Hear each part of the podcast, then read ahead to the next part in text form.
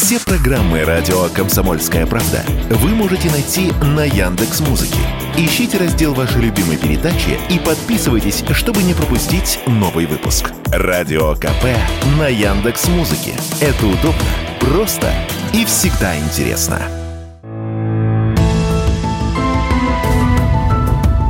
Медсовет. Все, что вы хотели знать о медицинских открытиях, новых лекарствах и даже врачебных тайнах. Здравствуйте, в студии Вероника Борисенкова. В эфире программа «Медсовет». Будем говорить о медицинских открытиях, новых лекарствах, врачебных тайнах. Узнаем последние новости из мира медицины, неизвестные факты об известных болезнях и, конечно, будем общаться с экспертами и врачами. Здоровые новости. Всемирная организация здравоохранения назвала коронавирус укоренившейся проблемой. Ковид никогда нельзя будет излечить, заявил глава ВОЗ Тедрус Гебреусус. При этом 5 мая эта организация отменила режим чрезвычайной ситуации из-за этого заболевания и сняла с него статус эпидемии. В то же время ВОЗ выразила недовольство темпами антиковидной вакцинации. Особенно плохо дела с иммунизацией обстоят в беднейших странах. Там объем бустерных прививок составляет лишь 3%.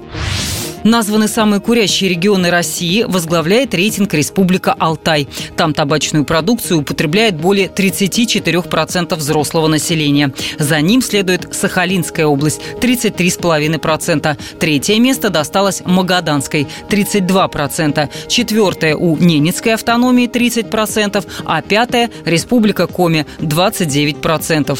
Реже всего курят в республиках Кавказа – Чечня, Ингушетия, Дагестан, Северная Осетия, Карачаево Карачаево-Черкесия. Об этом говорится в исследовании аудиторско-консалтинговой сети «Финэкспертиза».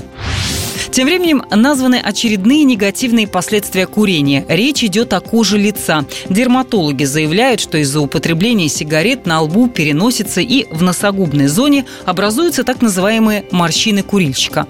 Курение также провоцирует разрушение эластина и коллагена, вследствие чего кожа теряет упругость и становится тонкой и дряблой. Кроме того, она покрывается сосудистой сеткой и обвисает, то есть начинается птоз.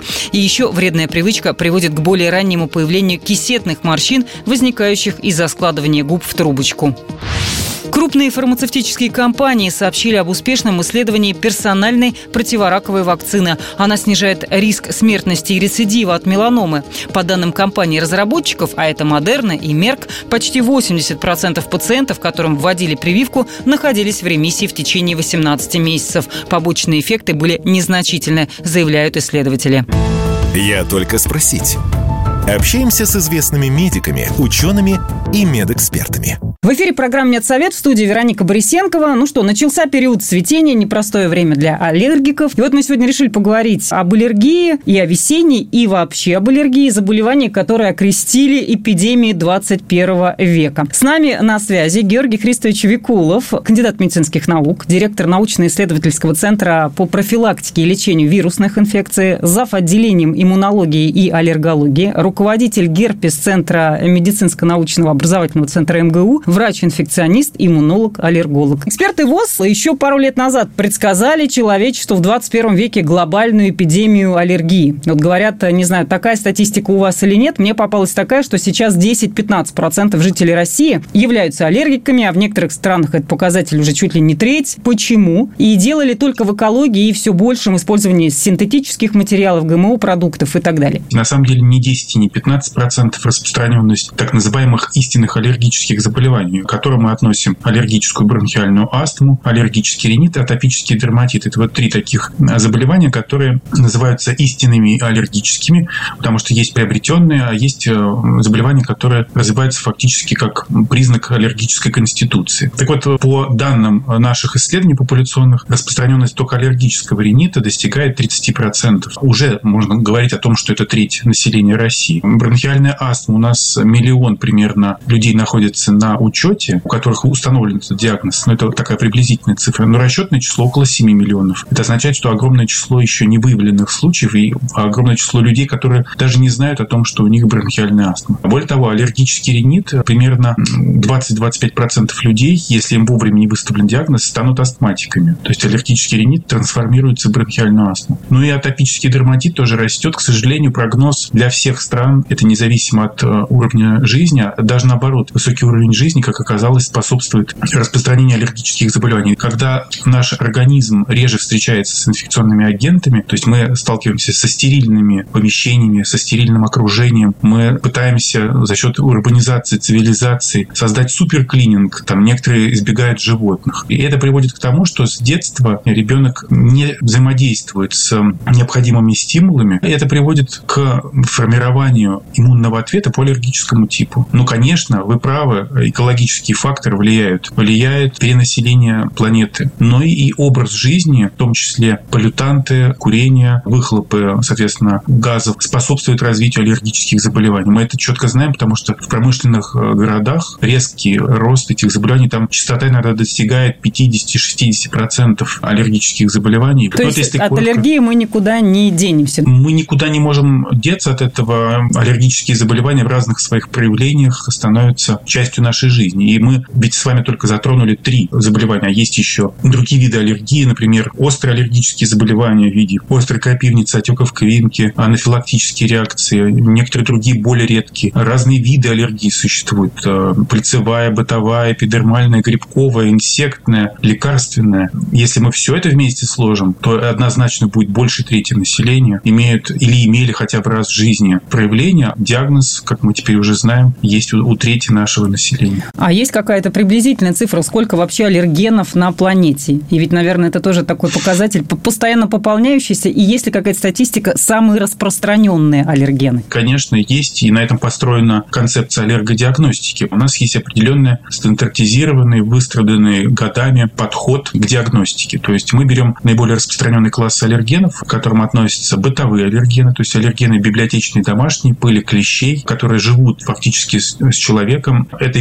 эпидермальные аллергены, аллергены, соответственно, домашних животных. Это пыльцевые аллергены. Это наиболее распространенные, хотя этот перечень пополняет уже лекарственные аллергены и некоторые пищевые. Например, для детей очень важны некоторые аллергены пищевых продуктов. Яркий пример – это белок коровьего молока и вообще в целом коровье молоко – один из распространенных аллергенов, фактора риска, в том числе атопического дерматита. Ну, кстати говоря, я еще не сказал, очень важный аспект причины распространения и роста аллергических заболеваний – это рождение путем кесарево сечения. Увеличивает риск аллергии в будущем у ребенка. Второе – отсутствие грудного вскармливания. И третье – это очень активное применение антибиотиков. Есть популяционные исследования, вот самое масштабное было в США, там более 160 тысяч детей проанализировано. Оказалось, что даже рациональное применение антибиотиков приводит к увеличению доли аллергических реакций, аллергической экземы, бронхиальной астмы. И, кстати говоря, еще избыточного веса у детей в будущем. Какие анализы вы считаете более эффективными? Анализы крови или кожные аллергопробы? Первый этап – это консультация. Второй этап – это определенная диагностика. Она бывает лабораторная, а, то есть инвитро, а есть на коже инвиво. И очень э, прискорбно, что многие частные клиники пренебрегают диагностикой на коже. Кожные пробы сейчас далеко не везде ставят, хотя это классика жанра. Ведь что такое кожная аллергопроба? Это моделирование встречи с аллергеном. И диагностика только по крови нам дает только часть информации. Я знаю, что аллергия может возникнуть в любом возрасте, в том числе на то, что тебя окружало постоянно, и вдруг на это ты будешь аллергично реагировать. Например, вот у меня два кота. Может ли у меня в любой момент возникнуть аллергия на кошачью шерсть? Чисто теоретически, да, может возникнуть реакция. Вы можете иметь всю жизнь животных, и у вас может не быть реакции. Допустим, наличие одного а, родителя с аллергией с доказанной увеличивает риск на 25%. Наличие двух родителей,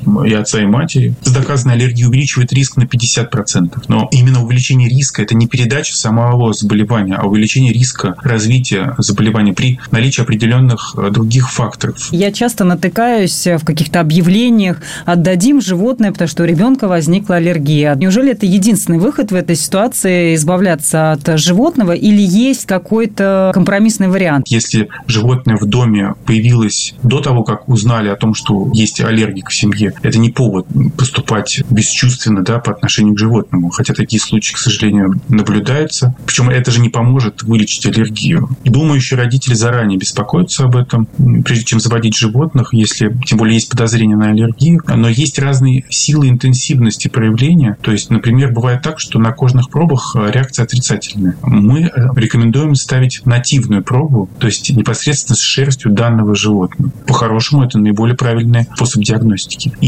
если нативная проба отрицательная, то есть некий такой шанс, что аллергии не будет. Все-таки можно ли избавиться от аллергии и как это происходит? Ведь известный случай, вот у тебя аллергия, аллергия, потом раз, уже нет аллергии. Как это? Какой-то курс лечения люди проходят или каким образом она исчезает? Как это получается? Есть разные подходы к терапии. Первый этап – это элиминационное мероприятие. Это определенные диеты. Мы избегаем любой встречи с аллергеном. Мы можем менять климат, мы можем убирать помещение. Мы создаем определенные условия, когда нет аллергенов в жилище, в том числе влажная уборка. Второе – это симптоматическое лечение, когда подбираются индивидуальные препараты, безопасные, эффективные, в правильных дозах, правильный способ приема, и они помогают избавиться от этих симптомов мучительных. Но они, опять же, не борются с фундаментальными вопросами, да, с механизмами. И есть, соответственно, третье – это способы перенастройки организма, то есть когда причинные аллергены вводятся постепенно в возрастающих дозах в организм, так называемая аллерген-специфическая иммунотерапия.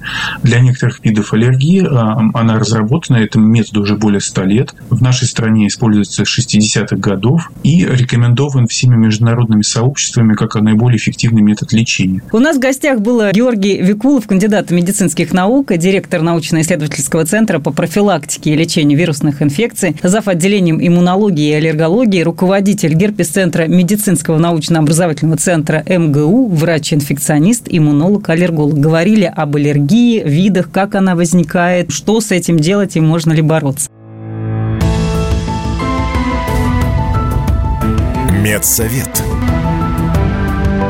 Все, что вы хотели знать о медицинских открытиях, новых лекарствах и даже врачебных тайнах. В эфире программа «Медсовет» в студии Вероника Борисенкова. Говорим о медицинских открытиях, новых лекарствах, врачебных тайнах и в том числе узнаем много интересного из истории медицины. Медицинские истории. Отправляемся в прошлые века, чтобы узнать, как появлялись болезни и лекарства – в 20 веке было сделано немало важнейших научных открытий, изменивших ход истории, но одно из них стоит особняком и по степени влияния на медицину вряд ли сопоставимо с чем-либо еще. Речь о разработке антибиотиков. Первый, пенициллин, открыли едва ли не случайно, но при этом он впоследствии спас миллионы жизней. Отцом современных антибиотиков считают шотландца Александра Флеминга. Журнал «Тайм» включил его в список из 100 самых важных людей 20 века. Микробиолог в 1900 1928 году занимался изучением стафилококков в лондонской лаборатории и однажды заметил, что плесневые грибы пенициллиум нататум, занесенные сквозняком через открытое окно, уничтожили бактерии стафилококков чашек для выращивания. То есть вокруг плесени появились зоны, где бактерии не росли. Хотя справедливости ради стоит отметить, что использование плесени в борьбе с рядом заболеваний практиковалось еще в Древнем Египте. Там, по некоторым данным, прикладывали размоченный в воде заплесневелый хлеб краном. Но вернемся к открытию Флеминга. Он рассказал о нем на втором международном конгрессе микробиологов, но это выступление как-то не произвело впечатления на ученую публику. И о пенициллине лет на 10 забыли. А вот дальнейшая же история его изучения связана с именами членов Оксфордской группы Горвардом Флори и Эрнстом Чейном. Один занимался выделением пенициллина, второй – испытанием его на животных. Первый опыт использования состоялся в 1941 году на умирающем от сепсиса лондонском полицейском. Ученым удалось добиться улучшения его состояния, но запасы препарата были слишком малы, и больной все-таки скончался. А вот в 43-м началось массовое производство пенициллина, в основном в США. Объясняют это тем, что на территориях, физически не затронутых военными действиями, наладить выпуск было куда проще. А еще существует интересная, но не подтвержденная теория. Вести плесень из Великобритании в Штаты в пузырьке было слишком опасно. Вещество могли перехватить и передать передать немецким ученым. Поэтому грибковыми спорами решили пропитать подкладки пальто ученых, которые как раз переправлялись через Атлантический океан. Терапевтические свойства пенициллина быстро оценили, особенно на фронте. Счет пошел буквально на десятки, если не на сотни тысяч спасенных жизней. В сентябре 45-го, накануне приезда во французскую столицу Александра Флеминга, парижские газеты писали «Для разгрома фашизма и освобождения Франции он сделал больше целых дивизий». В том же 45-м Флеминг, Флори и Чейн за исследование пенициллина и разработку антибиотика удостоились Нобелевской премии в области физиологии и медицины. Что касается России, то если массовое производство пенициллина в Штатах стартовало в 43-м, то до СССР доходили лишь единичные дозы. Процесс его получения и вовсе оставался неизвестным. Поэтому было необходимо в срочном порядке освоить технологию и наладить выпуск собственного аналога. Этим занималась микробиология биолог Зинаида Ермольева. Позже ее даже стали называть «мадам пенициллин». Начала она свои исследования в 42-м, первые образцы были получены в 43-м. Тогда же запустили производство антибиотика под названием крустазин. Говорят, в 44-м в Советский Союз прибыл один из создателей оригинального пенициллина Говард Флори и привез с собой штамм американского препарата. Советские СМИ писали, что крустазин оказался даже якобы эффективнее почти в полтора раза, но, правда, терял свои свойства при хранении и вызывал у пациентов повышение температуры. А мы продолжаем. Начинается горячий отпускной сезон. По статистике, большинство граждан с мая по сентябрь хотя бы один раз берут отпуск, чтобы провести время на море, в горах, на даче, в походе. И очень важный вопрос. Что должно быть в аптечке путешественника, чтобы отдых не был испорчен? Тему продолжит Юрий Кораблев. Говорит, что Лето в большинстве регионов России короткое, поэтому многие стремятся хоть ненадолго, но выбраться за город. Кто-то в деревню к родственникам, кто-то на Черноморское побережье, а кто-то и за границу. Однако не стоит забывать, что смена климатических, часовых поясов, длительное пребывание на солнце, особенности местной кухни – это всегда стресс для организма, который еще неизвестно, чем может обернуться. К этому нужно быть готовым. Поможет правильно собранная дорожная аптечка. Порой возникает желание поехать налегке и ничего с собой не брать. Но купить на отдыхе нужное средство не всегда просто. Лекарство в аптеке может закончиться. Вы не сможете объяснить состав на другом языке, вам предложат подозрительный аналог или покупка обойдется слишком дорого по курсу местной валюты. Объясняет, для чего всегда нужна дорожная аптечка, кандидат фармацевтических наук, исполнительный директор Ассоциации независимых аптек Виктория Преснякова могут случиться разные сложности, и вы не всегда будете иметь доступ к аптекам в ближайшем, да, это может произойти там ночью, еще что-то.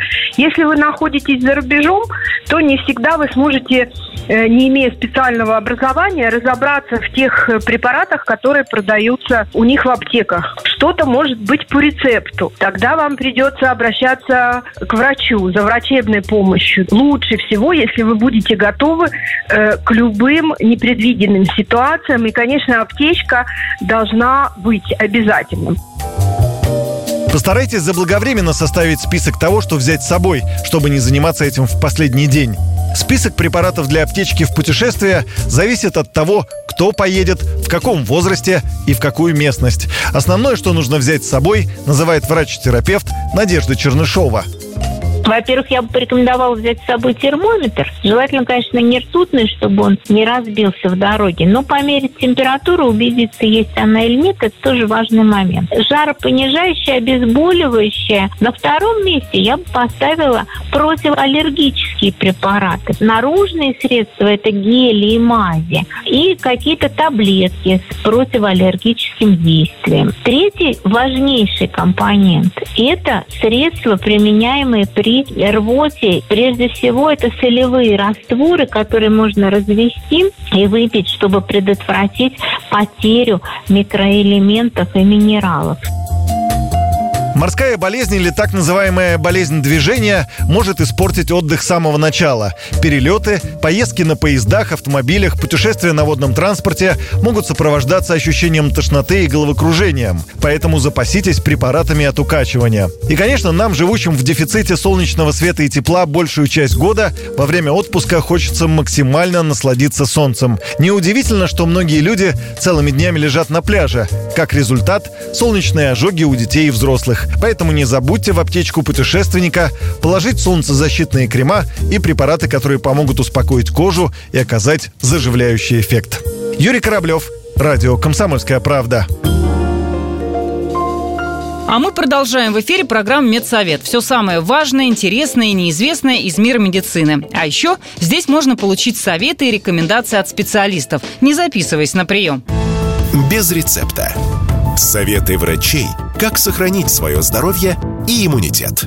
Известно, что многие специи могут быть весьма полезны, только если не перебарщивать и учитывать индивидуальные особенности своего здоровья. Например, диетологи советуют обратить внимание на куркуму. Она может работать как антиоксидант, помогать в борьбе с воспалительными процессами, улучшать работу мозга и даже уменьшать вероятность развития некоторых видов рака. Это все благодаря содержащемуся в ней куркумину. Но это соединение не слишком хорошо усваивается, так как нерастворимо в воде. Чтобы это исправить, специалисты рекомендуют добавлять в блюдо с куркумой черный перец. Содержащийся в нем пеперин повышает усвоение куркумина.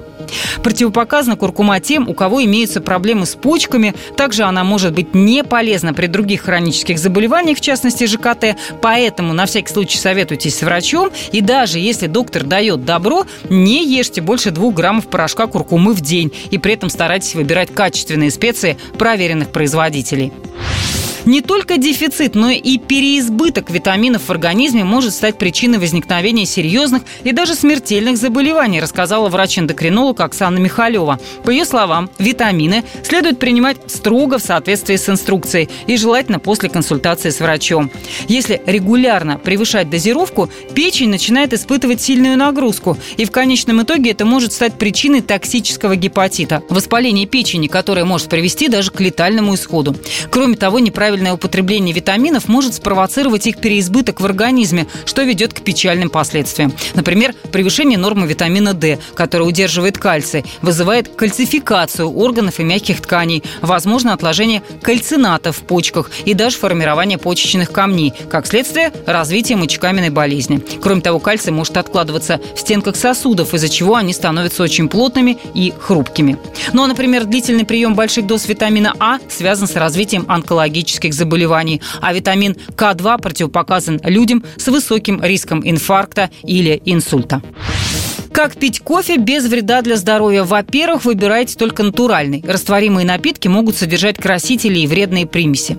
После каждой чашки старайтесь выпить 1-2 стакана чистой воды для сохранения водного баланса, советует врач-диетолог Инга Давтян. Также следует быть осторожными при приеме лекарств. Кофеин можно сочетать не со всеми препаратами, а еще не пить кофе натощак, чтобы не раздражать слизистую желудка. Лучше принимать этот бодрящий напиток через полчаса после еды. Так снижается снижается нагрузка на пищеварительный тракт. И не пейте кофе вечером, тем более перед сном, чтобы не нарушать биоритмы и полноценно отдохнуть во время сна. С вами была Вероника Борисенкова и программа «Медсовет». Не болейте и будьте здоровы!